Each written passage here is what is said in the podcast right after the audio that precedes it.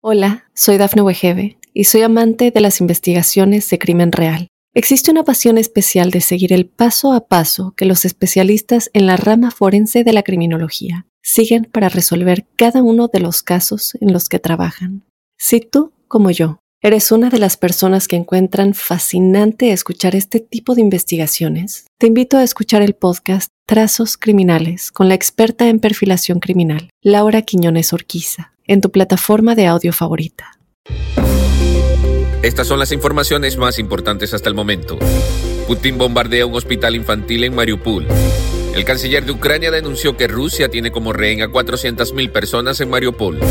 Presidente Zelensky pidió a sus aliados occidentales que se decidan rápido sobre aviones de combate propuestos por Polonia. Gasolina en Estados Unidos se vende por más de 4 dólares el galón por segundo día consecutivo. Hola amigos, bienvenidos a Mundo Now. Comenzamos con las informaciones. El ejército ucraniano denunció el ataque a un hospital infantil en Mariupol y dijo que la destrucción es enorme. Kiev y Moscú habían acordado la apertura de nuevos corredores humanitarios para los civiles que quieran abandonar las ciudades asediadas por la ofensiva rusa. El canciller de Ucrania denunció que Rusia tiene como rehén a 400.000 personas al bloquear la evacuación y la ayuda humanitaria. Continúa el bombardeo indiscriminado. Casi 3.000 recién nacidos carecen de alimentos y medicinas. Le pido al mundo que actúe. Obliguen a Rusia a detener esta guerra barbárica sobre civiles y bebés, escribió el ministro Dimitro Kuleva. El presidente Zelensky pidió a sus aliados occidentales que se decidan rápido sobre aviones de combate propuestos por Polonia. Estados Unidos dijo el martes que la oferta de Polonia de enviar aviones de combate a bases aéreas estadounidenses en Alemania con miras a llevarlos a Ucrania no es factible.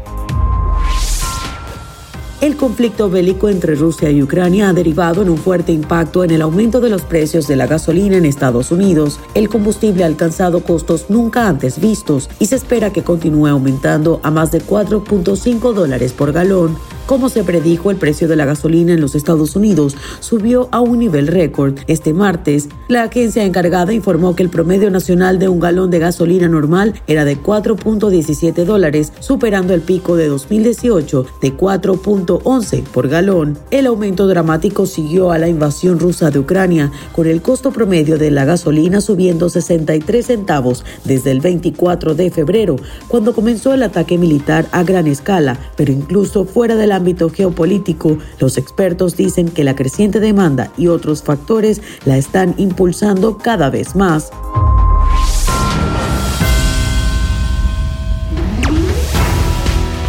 Y esto fue todo en este episodio de Mundo Now. Les recordamos que estamos en www.mundohispánico.com y también en todas las plataformas digitales. Si te gustó este contenido, te invitamos a suscribirte en esta tu plataforma favorita de podcast.